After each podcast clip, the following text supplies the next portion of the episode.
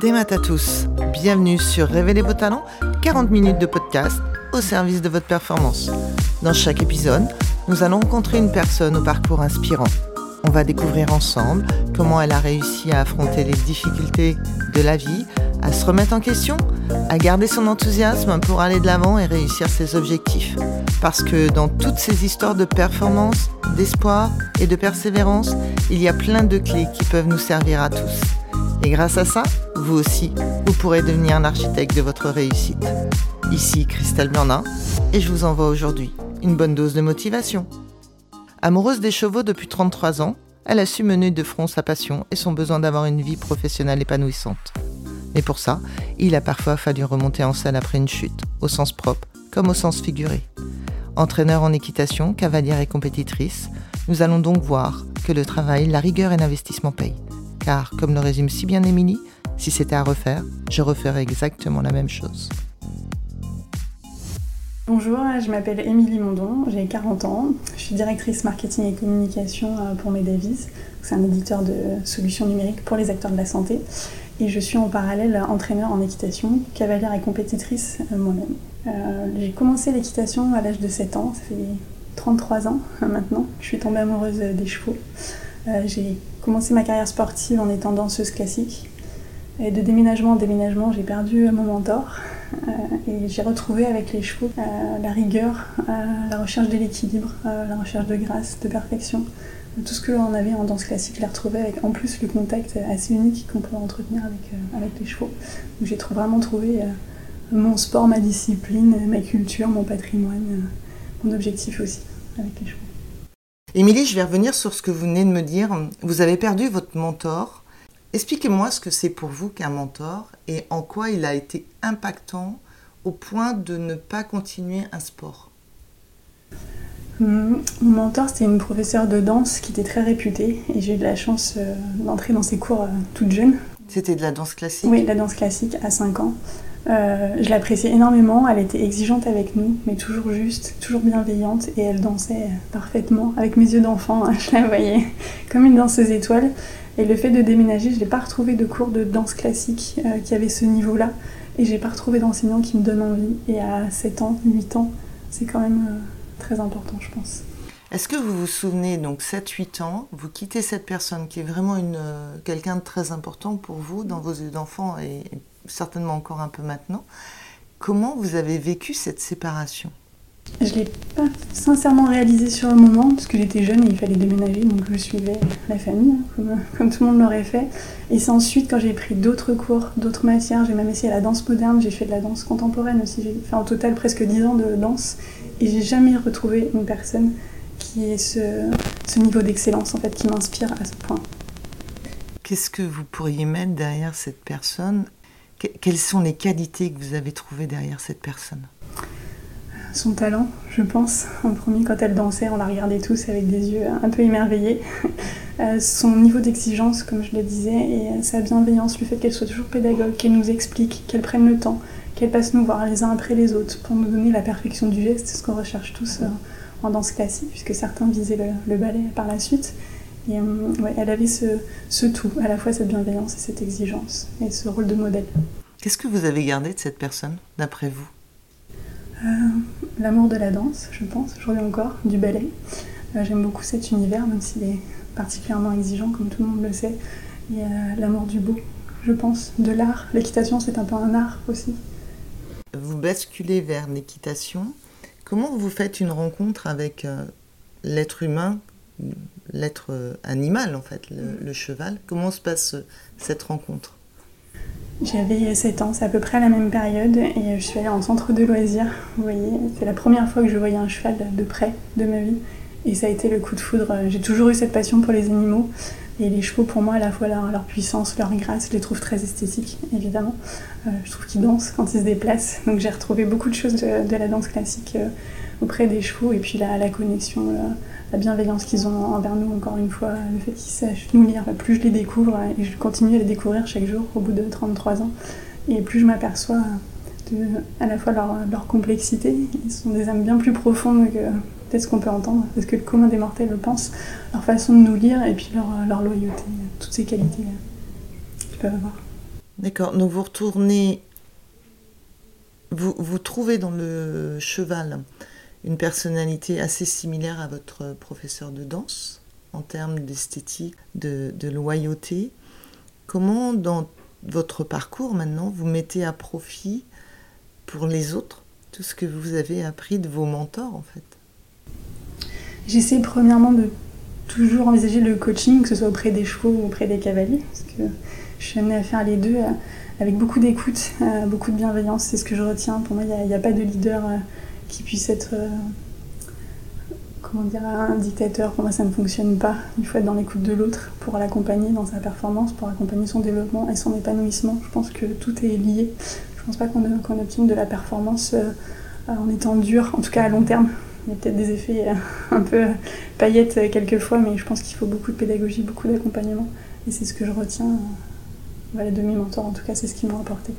Vous avez, vous avez quoi comme titre pour l'équitation? Je suis entraîneur. Vous êtes entraîneur vous, vous, avez du haut niveau Vous avez des jeunes Quelle est la population que vous entraînez?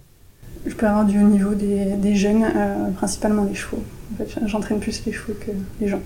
Vous entraînez plus les chevaux que les gens D'accord. Alors comment on parle à un cheval qu'on entraîne en fait? C'est comme tout, euh, j'aime beaucoup euh, faire du travail à pied, par exemple pour la première séance qu'on appelle ça, je les longe, je regarde leurs allures, je regarde s'ils sont gauchers, droitiers, je regarde comment ils se déplacent, qu'elles peuvent être les gênes, si au niveau du dos il y a un blocage, ce qui est souvent chez les chevaux, comment ils réagissent aux ordres, est-ce qu'ils sont très fins, est-ce qu'ils ont besoin de, d'explications d'ordre un petit peu plus euh, un petit peu plus fermés, un petit peu plus appuyés. Je les analyse beaucoup dans leur comportement, est-ce qu'ils sont dominants, est-ce qu'ils ont peur. Il y a toute cette partie un peu euh, psychologique en plus de leur, euh, de leur capacité physique. Et une fois que je les ai vus se déplacer en liberté, là je peux dire, effectivement, je vais peut-être plus travailler dans ce sens-là, plus travailler à gauche, plus compenser. Euh, j'ai peut-être plus de les muscler, peut-être plus de muscler l'avant-main, l'arrière-main, le dos, travailler un petit peu plus la souplesse, même si après les chevaux ont leur capital physique comme nous et on ne peut pas aller contre ce qu'ils sont naturellement. Mais essayer de, en tout cas, de les accompagner dans, une progression qui aille dans leur sens. Pourquoi vous avez choisi le métier d'entraîneur? J'ai pas du tout un parcours qui est prédisposé à, cette, à ce diplôme-là. Euh, je suis la seule personne de ma famille à avoir ce coup de foudre pour les chevaux, alors que c'est plutôt une tradition euh, familiale. Donc il a fallu que je fasse un petit peu entendre ma voix pendant quelques années en disant que c'est ce que je voulais faire. Euh, et par sagesse, j'ai finalement opté pour un cursus universitaire, j'ai fait de la géopolitique qui n'avait rien à voir parce que je voulais avoir les moyens d'avoir un cheval. En fait, ça a été mon seul euh, motif euh, d'aller à l'école, je pense. Un motif financier, du coup. euh, Jusqu'en terminale, j'ai trouvé que l'école, on me prenait vraiment pour des perroquets. J'étais pas très inspirée. Par contre, à l'université, là, on commençait dans la réflexion, dans la stratégie, ce qui est mon métier aujourd'hui. Ce qui... Mon deuxième coup de foudre a peut-être été à l'université, justement. Ça a peut-être été l'aspect de réflexion. J'ai eu de la chance de faire la géopolitique, qui est une matière que, que j'adore vraiment. Et, et finalement, c'est de la stratégie, le sport, c'est aussi de la stratégie. Je pense que les parcours euh, sont jamais euh, accidentels, finalement. Il y a peut-être des changements de voie, mais on retrouve toujours un petit peu nos valeurs, euh, quel que soit le métier ou la passion que, que l'on est. J'ai ensuite exercé plusieurs années dans le privé, dans le public, j'étais collaboratrice d'élus. et puis, un jour, la convergence des éléments a fait que ce nouveau diplôme d'entraîneur était possible en, en, un an. Alors jusque-là, les diplômes de moniteur et d'instructeur se faisaient en deux ans. Et donc j'ai pu prendre, euh, grâce à, ce cursus euh, express en un an, j'ai pu euh, prendre une année. J'étais à la fin d'un parcours professionnel, j'avais envie de m'en mettre en question, de refaire autre chose, de, pas forcément de changer de voie, mais de voir autre chose. Et j'avais toujours cette notion des chevaux, de travailler dans les chevaux qui me trottait dans la tête. Et, j'ai eu cette opportunité, j'ai passé les tests un peu pour voir, et puis j'ai été retenue. on était sept à être sélectionnés pour ce premier diplôme. On était coachés par le champion olympique en titre à l'époque, Philippe Rosy. Et pour moi, c'était un rêve qui se réalisait. Et, j'ai tellement appris pendant cette année que je referais exactement la même chose, honnêtement. C'était passionnant, très exigeant, mais passionnant. Alors, vous, du coup, vous murmurez aux chevaux, ce qui peut expliquer effectivement votre voix euh, extrêmement douce et hyper agréable. Je reviens sur ce parcours de champion olympique qui, qui vous entraîne. Quelle a été cette rencontre avec ce champion olympique? C'était à la fois très impressionnant parce que moi j'étais un cavalier amateur, alors que les autres cavaliers étaient professionnels, souvent avec plusieurs chevaux, allaient en concours tous les week-ends. Moi j'avais passé les tests euh, au courage, euh, je peux le dire comme ça. Et, euh, et puis ça a été sa simplicité. Il nous a immédiatement tutoyé, mais j'ai jamais réussi à tutoyer, même s'il l'a demandé. Et, et, encore une fois, sa bienveillance, sa façon d'expliquer, de prendre le temps. on avait une douzaine ou une quinzaine de séances avec lui dans l'année, et à chaque fois il passait du temps cavalier par cavalier Moi, je lui demandé des questions même sur le ferrage, des questions qui n'avaient rien à voir. Il, a pris le temps de m'expliquer, me donner les coordonnées d'un maréchal ferrand euh, pour mon cheval. Et ce que j'ai apprécié par-dessus tout, c'est que j'ai une approche très éthologique euh, dans les chevaux, c'est-à-dire monde sans éperon, euh, voilà, sans tout cet appareillage-là. Et c'est peu courant à l'obstacle. Et à aucun moment, il m'a demandé de changer mon approche.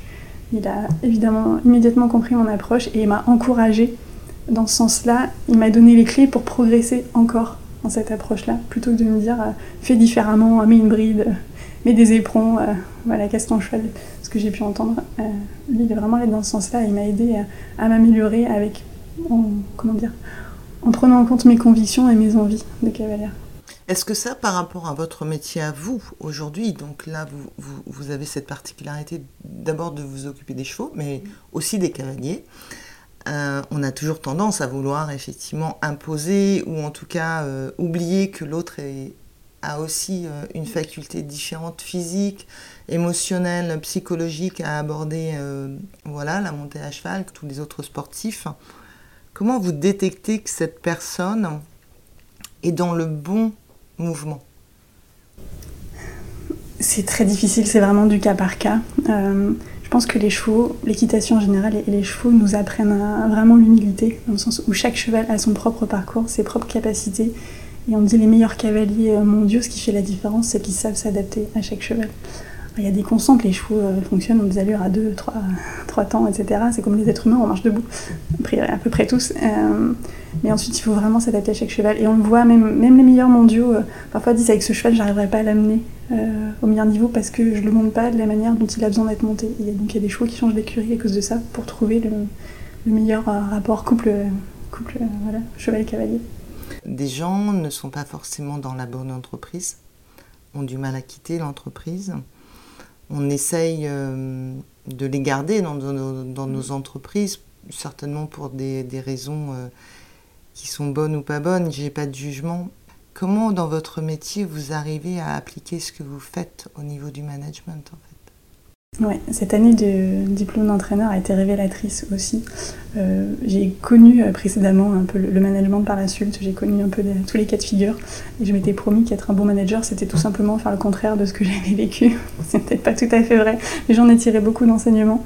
Et, euh, le management par le sport, parce que le marketing c'est aussi une quête de performance, hein, comme, partout, une entreprise pour vivre a, besoin voilà, d'avoir des clients. et, dans la j'ai trouvé aussi avec euh, Medavis le bon compromis. Parce qu'évidemment, l'entreprise doit vivre et doit faire vivre euh, ses salariés. Euh, mais c'est une entreprise qui a beaucoup de vertus. Et je pense que je me retrouve aussi dans les valeurs de. C'est un petit peu aussi pour ça qu'on est tous là, je pense.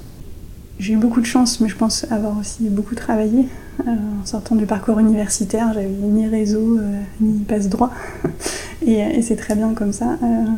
J'ai occupé beaucoup de postes. En fait, je me projetais pas dans l'entreprise, je me projetais dans l'apprentissage d'un poste et de mission. Donc, je restais en général deux ans par entreprise, le temps de faire le tour de mon poste. Et après, les entreprises qui ont, ou des, voilà, des gens qui ont souhaité me garder, donc j'ai fait deux fois deux ans dans une entreprise. Mais euh, je n'arrivais pas à me projeter au sein d'une entreprise. Je venais là pour apprendre, donner tout ce que je pouvais donner, bien évidemment. Pour moi, c'était le contrat moral, un petit peu, apporter toutes mes compétences, euh, tout mon temps, voilà, toute mon énergie et en retour être formée pour continuer à évoluer. Euh, chez Medavis, c'est la première entreprise dans laquelle je vais être bientôt depuis trois ans et euh, dans laquelle j'adhère autant au projet qu'à l'idée euh, qu'aux gens. donc j'ai un, affect particulier avec, avec cette entreprise parce qu'on est dans le domaine de la santé. Le sport et la santé sont intrinsèquement liés, qu'on est presque un service d'utilité publique, je dirais. On a vu pendant la crise Covid, heureusement qu'il y a eu la téléconsultation pour continuer à suivre certains patients et à préserver euh, les soignants. Euh, voilà, il y a beaucoup de valeurs, il y a beaucoup de sportifs chez Medavis, donc on a beaucoup de sujets de conversation. Par rapport euh, au poste que vous avez, à quel moment dans, dans votre expérience vous pourriez, vous pourriez nous parler d'une expérience où vous vous êtes associé à la difficulté? Alors sur les postes, j'ai eu vraiment que des postes que j'ai beaucoup appréciés. j'ai des collègues extraordinaires, vraiment je suis très riche de, ça, ça m'a beaucoup beaucoup apporté. Par contre, j'ai eu des managers qui étaient euh, vraiment parfois d'une violence euh, euh, nom. Après, c'est une question de, personnes. Et je me suis toujours dit, et pour ça je restais au moins deux ans, parce que je voulais que ça, ce soit une vraie expérience, que j'ai vraiment, je voulais vraiment apprendre avant de partir. Mais après, parfois, je me suis peut-être un peu mis des œillères en me disant tout simplement, voilà, tiens deux ans, apprends ce que tu as à apprendre et ensuite tu partiras. Et comment on fait quand on sait qu'on n'a pas envie de tenir deux ans et que tous les matins il faut se lever pour aller au travail Je pense qu'on a tous une capacité de résilience voilà, qui nous est propre et je pense que peut-être qu'on l'exploite pas assez. Euh, et quand c'est trop dur, je pense qu'il faut partir. Euh, honnêtement, il y a toujours un endroit, il y aura toujours une entreprise, il y aura toujours des gens qui ont un bon profil pour travailler avec vous ou avec lesquels vous serez compatible. Je pense simplement qu'il ne faut pas. Alors se remettre en question, c'est toujours bien, entendre les retours des autres, c'est toujours bien, c'est ce qui nous nourrit, ce qui nous permet de, grandir quelque part professionnellement. Moi, je suis toujours très à l'écoute, même de mon équipe, je leur dis, euh, voilà, s'il y a les formes, vous pouvez me dire, vous dire tout ce que tout ce dont vous avez besoin, il faut que l'équipe avance. Donc c'est un peu, c'est un peu une construction euh, d'équipe. Hein, c'est ce qu'on apprend dans le sport. Voilà, il faut se dire les choses, mais toujours avec les formes, ça j'y tiens énormément. Et ensuite, il faut, se dire qu'il y a toujours, voilà, il y a toujours un travail, il y aura toujours un endroit, une place pour nous. Et si on est vraiment euh, très mal, si vraiment on va travailler le matin euh, avec la boule au ventre, selon l'expression consacrée, il y a peut-être des choses à changer. Il ne faut pas hésiter, je pense. À aucun moment dans votre parcours aujourd'hui, vous vous êtes retrouvé dos au mur en disant c'est inacceptable ce que je vis, je m'en vais? Oui. Avant la fin de votre contrat? Oui, c'est arrivé une fois. Et vous avez fait quoi à ce moment-là? J'ai démissionné. Vous avez eu le courage de démissionner? Parce qu'il faut du courage pour démissionner. J'ai pu le faire parce que j'avais pas d'enfant à ce moment-là. Je pense que. Vous pensez que vous auriez pas démissionné si vous aviez eu une famille? Ça aurait été plus difficile Ça aurait été plus difficile. J'aurais vraiment cherché autre chose avant de, avant de partir. Mais là, j'avais cette liberté-là. Je vais revenir sur vos parents parce que vous avez dit je me suis battue pour, euh, pour avoir euh, mon cheval. Mm. La relation qu'on a dans ces conditions-là, est-ce que c'était une relation de confiance? C'était euh, un peu à l'anglo-saxonne, vas-y, on te suit, on t'épaule, ou on passe ton bac d'abord et puis après on verra si tu as toujours le même projet? Moi, j'ai. Non, mes parents ont vraiment fait tout ce qu'ils pouvaient pour m'aider pour me payer des cours, parce que ça coûte toujours coûté très très cher. Euh, quand j'ai été majeure, j'ai pu commencer à curer les box hein, pour me payer des cours. Ça aussi, c'est une bonne façon euh, d'apprendre et d'apprendre le milieu.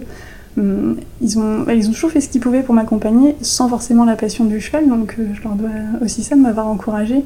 Et je pense qu'ils ont. Après, je suis quelqu'un de très réservé, donc je ne l'ai certainement pas suffisamment exprimé, mais ils ne pensaient pas que ça avait une telle place dans ma vie. Je pensais pas que le cheval c'était le, centre du monde un petit peu et que tout mon univers gravite euh, autour du cheval. Et puis euh, petit à petit ils ont continué et la preuve, mon père m'accompagne encore régulièrement en concours. donc, euh, donc voilà, je suis très heureuse de partager ces moments-là avec eux en tout cas. Et, je pense que mon diplôme d'entraîneur, pourtant ça s'est passé il y a trois ans, leur a vraiment permis de comprendre à quel point c'était essentiel dans ma vie. C'est peut-être moi qui ne l'ai pas suffisamment manifesté avant, mais en tout cas ça a été clair quand ils ont lu mon, mon rapport, mon mémoire qui était sur l'amélioration de la performance euh, sportive, euh, ils ont découvert. Je me souviens, ma maman me disait Mais jamais j'aurais pensé que tu avais une telle culture équestre, euh, jamais j'aurais pensé que c'était si important. Alors que ce sont mes parents, c'était à moi de leur dire.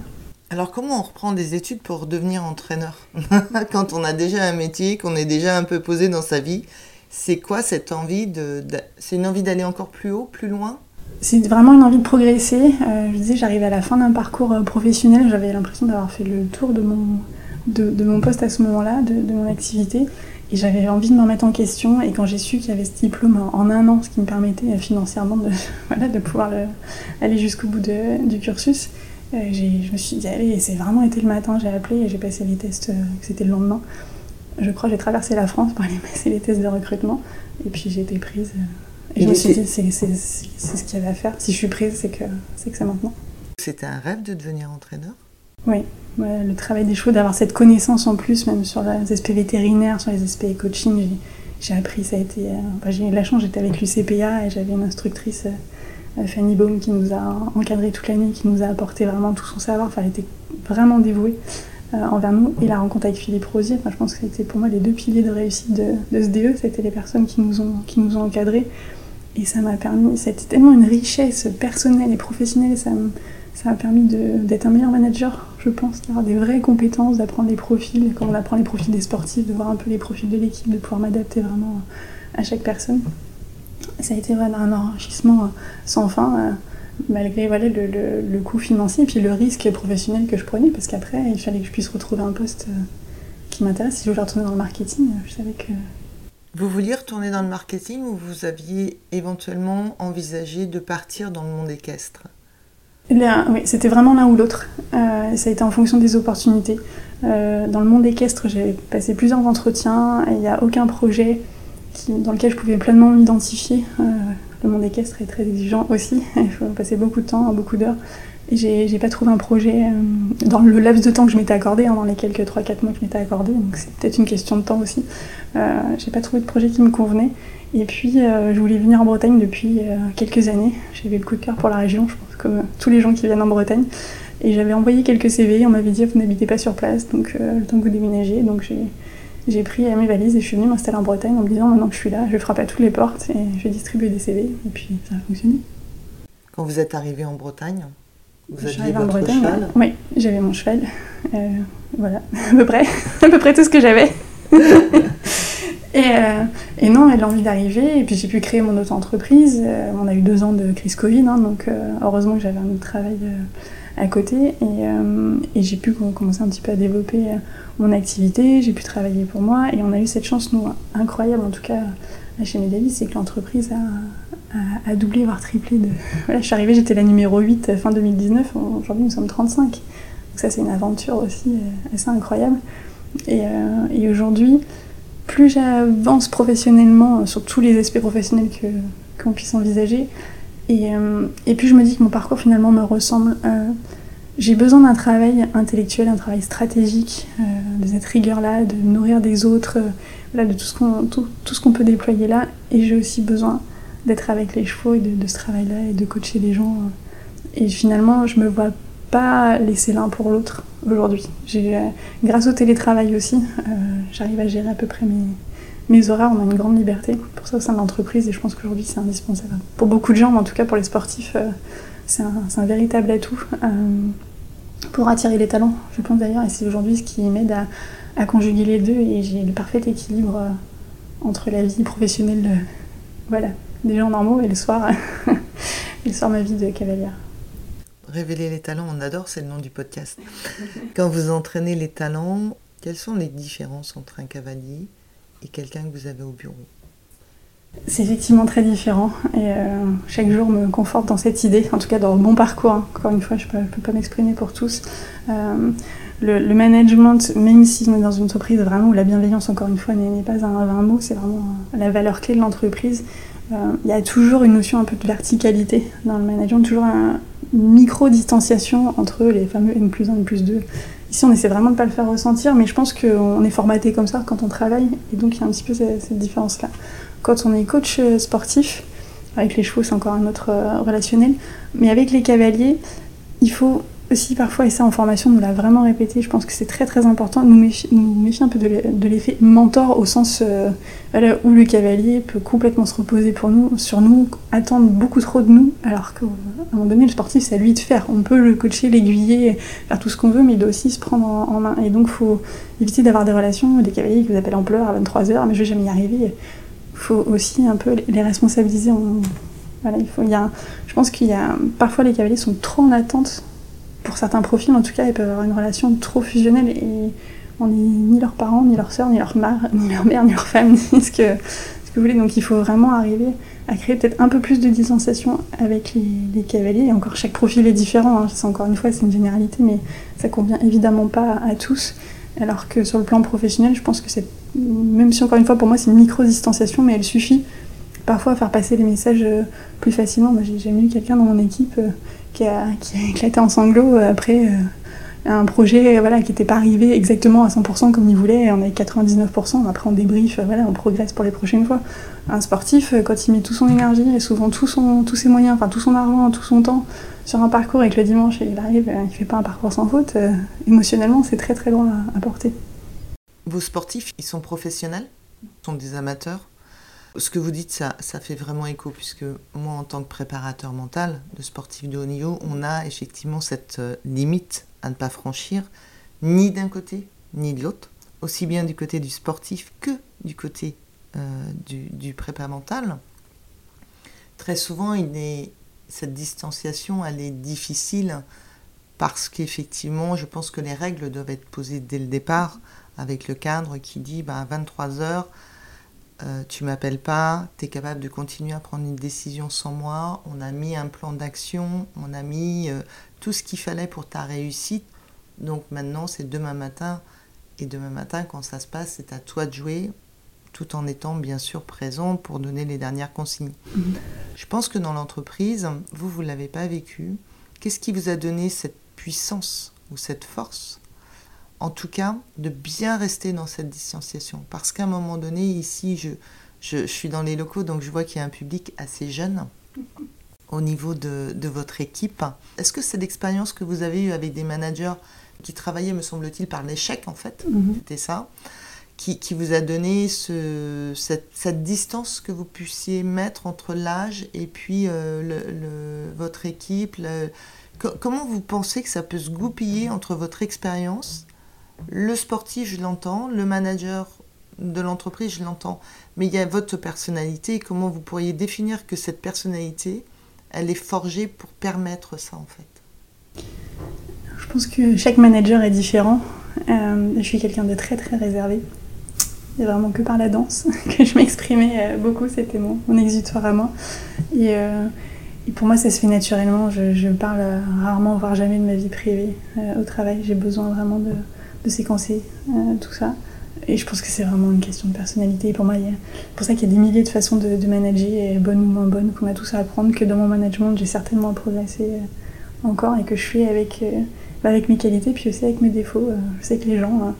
Une fois, j'ai quelqu'un de mon équipe qui m'a prise à part, qui m'a dit Émilie, moi j'ai besoin de savoir d'où tu viens, ce que tu as vécu, parce que, parce que j'ai besoin de te comprendre pour travailler avec toi. Et ça m'avait vraiment surprise. C'est la première fois que ça m'arrivait, mais ça m'a aussi obligée à, me dévoiler un peu plus. Et euh, je pense que les gens ont besoin de ça pour faire entièrement confiance euh, à quelqu'un, sans, sans aller dans les détails de sa vie privée. Mais je pense que ça a nourri, euh, ça a permis de, tisser des liens encore plus forts au sein de l'équipe. Et est-ce que vous demandez la même chose à vos cavaliers? Non. Qui vous racontent leur vie? Ils le font en général bien trop d'eux-mêmes. Et, mais j'ai eu, lorsque j'étais en, formation, je devais suivre un cavalier pour l'année, enfin mon, mémoire, et lui était également en formation de, moniteur d'équitation. Euh, il est devenu un ami euh, au fil de l'année, parce que je savais qu'après ce serait pas un, de mes élèves. Euh, et, c'est quelqu'un qui a énormément de sensibilité, donc ce qui peut être très bien à cheval, mais aussi un peu déstabilisant parfois. Et à trois mois de son examen, il a perdu sa jument de cœur, sa vieille jument qui est décédée dans son pré à côté de chez lui. Je me suis dit ça va être euh, catastrophique. Je pensais même qu'il allait arrêter de monter à cheval. Enfin, ça a été vraiment euh, très très dur. Il y a un attachement entre les cavaliers et les chevaux euh, que seuls les cavaliers peuvent comprendre, mais l'attachement est très très fort. Et puis, donc on a passé des heures au téléphone et heureusement je le voyais tous les jours. Il était au ralenti, mais ça l'obligeait, je pense, un petit peu à sortir de, chez lui, à pas rester sur le terrain, justement où il avait perdu, sur lequel il avait perdu sa jument. Et puis petit à petit, c'était beaucoup d'écoute et aujourd'hui on s'appelle encore très régulièrement, on restait très proches. Et, de vivre ces moments-là avec euh, un de ces cavaliers, euh, c'est quand même très intense. Et puis, évidemment, on projette tous, on a tous des chevaux, on sait que tôt ou tard, voilà, si la vie suit son cours, on les perdra, et on sait que ce sera un déchirement aussi. Donc, euh, il faut arriver à prendre du recul. voilà, quand on est empathique, c'est compliqué, ce qui est mon cas, mais il faut prendre du recul pour les accompagner comme il le faut à ce moment-là. Ça, c'était une expérience très difficile, enfin, pour lui, pour moi, pour son entourage. On, on était tous tellement tristes pour lui qu'il a fallu voilà, bah, reprendre en main le rôle de coach, je suis dit, bah ouais, mais t'as ton examen à passer, euh, j'ai le mien aussi, donc il va falloir, euh, falloir y aller. Mais ça a été, des moments comme ça, ça, forge. Si dans l'entreprise il y a un clash, comment vous faites pour sortir du contexte? Il y en a peu. Euh, Ou dans les expériences que vous, aviez, que vous avez eues avant, des entreprises où il y a eu des clashs, où vous êtes là, présente? Parce que je vous vois bien sur je vous vois bien à l'équitation, prendre votre cheval, aller vous balader, prendre l'air, mais dans l'entreprise, on ne peut pas tout le temps faire ça, Émilie. Donc euh, là, on, est dans l'entreprise, il y a un clash. Comment vous sortez? Comment vous arrivez à sortir du contexte? Alors, oui, ça m'est arrivé comme tout le monde, hein, euh, dans le milieu de l'entreprise ou, ailleurs. Euh, j'ai fait beaucoup de gestion de crise. Est-ce qu'on on étudie énormément, on analyse souvent ce qu'on appelle les signaux faibles. Donc euh, l'idée c'est d'intervenir avant qu'il y ait un clash, avant qu'il y ait une crise d'image, euh, avant etc. Ah, on a beau euh, mettre tous les radars en place, c'est pas du 100%. Il y a toujours le dossier qui sort d'un vieux cartable. non, alors, enfin je pense qu'il faut toujours rester calme. C'est un peu ma force, c'est de jamais vraiment perdre mon sang-froid, de jamais m'énerver. De, voilà, de crier, je pense que ça sert à strictement à rien. donc c'est soit d'écouter l'autre, de reformuler, de voir où sont les points de friction, et puis d'arriver à trouver des solutions. C'est du compromis, hein, de toute façon, la, la vie en entreprise, hein, c'est comme dans tous les sports d'équipe. voilà, c'est perpétuellement ça. Et puis, et je me sers beaucoup de l'humour aussi. Ça aide souvent. j'ai eu des clients par d'autres postes ou des gens qui venaient me voir. Voilà, j'ai un poste où je m'occupais des, des personnes qui étaient, qui étaient sans papier, des migrants. Euh, j'en ai un qui m'a suivi un soir jusque chez moi parce qu'il voulait des papiers. J'en ai une qui m'a sorti un couteau de 50 cm avec une lame de 50 cm qui m'a menacé de me tuer si elle n'avait pas de papier. J'ai vu une femme qui est venue qui voulait s'immoler par le feu. Donc il y a des situations quand même euh, assez critiques à gérer. Des gens qui sont tellement désespérés, qui savent qu'ils n'ont plus rien à perdre, donc qui sont prêts à tout. Euh, et, dans ces moments-là, il faut vraiment, vraiment garder son sang-froid. Vous, parlez tout à l'heure d'empathie. Comment on trouve la force pour justement prendre cette distance entre ce qui lui arrive à cette personne, qui est vraiment très impactant, et puis vous gardez votre propre vie Je pense que le sport m'a beaucoup aidé, euh, justement, de pouvoir euh, le soir sortir du bureau ou le matin aller courir, parce qu'avec l'équitation, il y a toute la préparation physique et mentale qui va avec. J'ai toujours pratiqué un sport en plus de l'équitation. Et euh, ça, je pense que ça a toujours été mon exutoire. dire le soir, j'ai quelque chose d'autre à faire. Euh, et après, ça a été passer des heures. Euh, parfois, c'est retenir ses larmes aussi. Hein. rester, parce que c'était mon travail, de rester solide devant les gens. Et quand on les voit si désespérés, j'ai vu des, gens vraiment qui n'avaient plus rien, qui étaient à la rue. Et, même des gens. j'ai rencontré un ingénieur, enfin, j'ai reçu une fois un ingénieur pour, pour d'autres problèmes, parce qu'il avait un titre de séjour mais euh, voilà, qui a perdu son travail du jour au lendemain, qui s'est retrouvé sans maison, hein, sa famille est partie, il s'est retrouvé tout seul à la rue en 4 mois. Et je me suis dit que ça peut arriver à tout le monde. C'est pas parce qu'on a un travail, qu'on a l'abri de tout ça, qu'on peut tout perdre du jour au lendemain. Et ça remet beaucoup de choses en perspective, je trouve. Je suis un cavalier, j'ai beaucoup de croyants, je ne performe pas. Quel est, quel est le discours? Moi, j'ai un... Mon discours, c'est toujours de Certains appellent ça la dépolarisation, c'est toujours d'avoir plusieurs pistes. Euh, ne sois pas que cavalier, passe des diplômes à côté, même si c'est dans le cheval, passe un diplôme d'entraîneur, de, ce que tu veux, de moniteur, de maréchal ferrant. Si demain tu tombes, enfin, comme maréchal ferrant, il faut être à 100% de ses capacités, mais pense à autre chose, passe un diplôme dans le commerce, fais quelque chose, pense à la suite. C'est ce que je dis toujours. Ne, pense pas. Le cheval, euh, comme tous les sports, euh, c'est un sport particulièrement risqué il peut y avoir la blessure, effectivement. La blessure du cheval, du cavalier, euh, etc. Donc euh, ne, focalise pas tout. Et, aujourd'hui, on voit les athlètes de haut niveau, que ce soit même, en Formule 1, même dans le football, euh, tout le monde voilà, a des noms en tête. aucun athlète de haut niveau n'est focusé sur un seul projet. Ils font tous soit la peinture, la musique, donc certains collectionnent les objets selon leurs moyens, mais il faut toujours avoir quelque chose d'autre en tête. On peut pas. Le sport n'est pas pour moi une fin en soi. Même les athlètes qui vont aux Jeux Olympiques, ils font leurs études à côté, ils ont autre chose. Je pense qu'il faut pas tout mettre sur le sport, il faut pas tout mettre sur un seul projet de manière générale. Ça évite de, perdre ses moyens, ça évite de se mettre trop de pression et ça évite de se dire si demain je veux aux Jeux Olympiques et que je réussis pas ma compétition, parce que c'est la loi du sport, en fait le mieux préparé et passer à côté le jour J, bah, se dire que son monde s'écroule, non, parce qu'il y a toujours d'autres choses à faire. Et ça, je pense que c'est bien de le préparer avant d'aller sur ces grandes compétitions, plutôt qu'après de se remettre en question, de se dire ah maintenant qu'est-ce que je fais, j'ai plus rien dans ma vie. On n'a jamais plus rien dans sa vie, je pense qu'il faut simplement le préparer. Aujourd'hui, si je vous donne une baguette magique, Émilie, vous en faites quoi?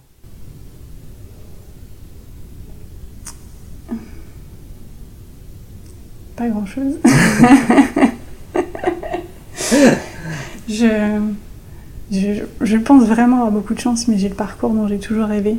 Euh, j'ai un poste qui correspond à, mes attentes. Après, je crois qu'il me reste 25 ans à travailler, donc J'ai encore beaucoup de choses à apprendre et à faire, beaucoup de projets. Mais euh, je pense qu'il faut vraiment. Ça peut paraître bateau, mais je pense qu'il faut croire en soi. Je pense qu'à la base de tout, elle vient de là, croire en soi, croire en ses idées. Euh, et puis s'écouter un petit peu. Euh, j'ai un parcours qui est très atypique, je le sais.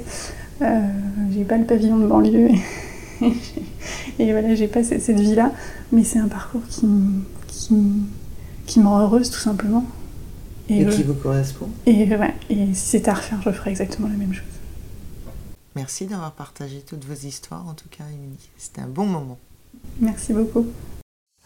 Un grand merci à Émilie pour son témoignage dans Révéler vos talents.